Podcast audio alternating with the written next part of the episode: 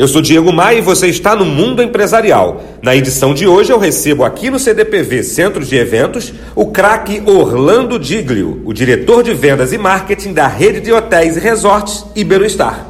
Antes de Iberostar, você trabalhou no Meridiano, no, no Redioton e em várias outras empresas. Redioton e Meridiano, depois Meridiano muitos anos, 11, 12 anos. Você certamente é, figura é, no rol dos grandes conhecedores do segmento de turismo, do mercado hoteleiro brasileiro. Bom dia, é... os antigos da hotelaria.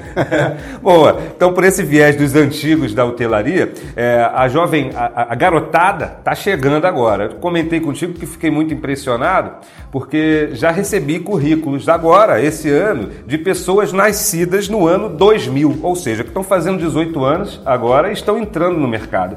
É uma geração muito diferente. Há algum conflito entre as gerações? Porque você lidera um time muito jovem e, e você é formado é, no, na, na, antiga escola da hotelaria. Como, como faz? Como cuidar disso? Como com a, liderar com, com a cabeça de ontem é, jovens com a cabeça nascidas no universo digital? É, na realidade, é, eu me considero já lá no Baby Boomers, aí você passa X, Y e milênios. E cada um desses tem uma peculiaridade. O problema é você não estar com a mente cerrada, você tem que estar com a mente aberta, entendeu? Porque é cada vez que cada pessoa que você conhece, ela tem uma ambição.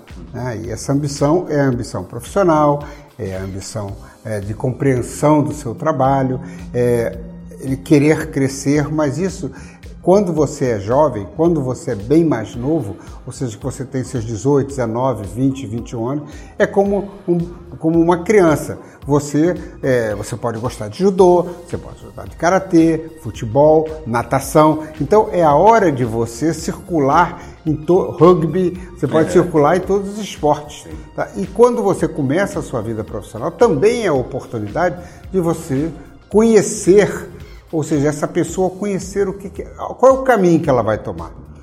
Necessariamente, aí eu vou entrar naquela coisa que nós conversamos antes, é, na, na mudança das idades teve uma disruptura né, de ruptura que quando você, é, no meu tempo, no tempo de outras pessoas, vamos dizer dos anos é, 50, 60, 70, a sua mãe, o seu pai dizia, você vai fazer o primeiro grau, o segundo grau, vai para a faculdade, vai ser médico, vai ser engenheiro, vai ser administrador, economista e talvez aeromoça, talvez funcionário do Banco do Brasil, talvez um médico, e pronto, não tinha muitas opções.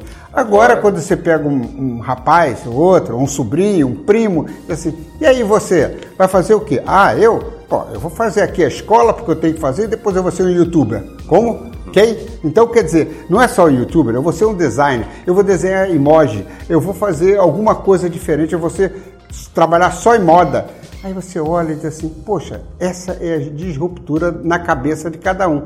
Isso não quer dizer que é lá na minha equipe, que eu tenho mais ou menos umas 30 pessoas, essas 30 pessoas variam, né? da, da minha idade depois dos 60 tá? até pessoas de 18 anos. Então cada uma tem um segmento. E tem um outro fator: é, é o fator da necessidade de trabalhar.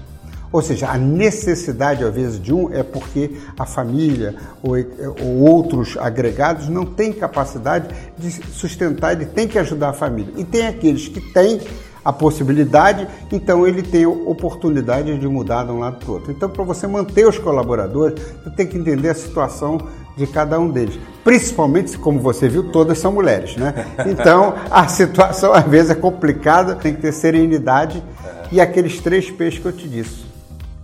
Você tem que ter paciência, perseverança e prudência.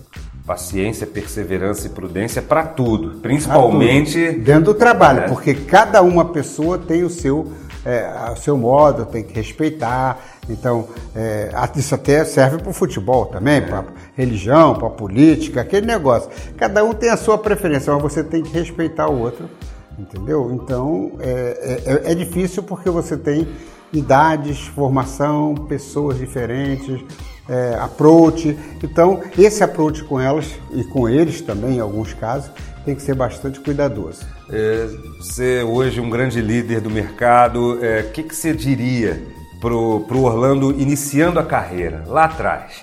É, se você pudesse voltar no tempo, esse Orlando de hoje, o que falaria para esse Orlando de ontem, começando pequenininho lá? Ou seja, quais são os passos para o sucesso Definitivamente eu não teria ido mais para a Marinha nos dois primeiros anos é da minha mesmo? vida. É. Eu não teria ido. Não era o meu forte ser militar lá naquela época, né? É, mas eu acho que foi uma pena.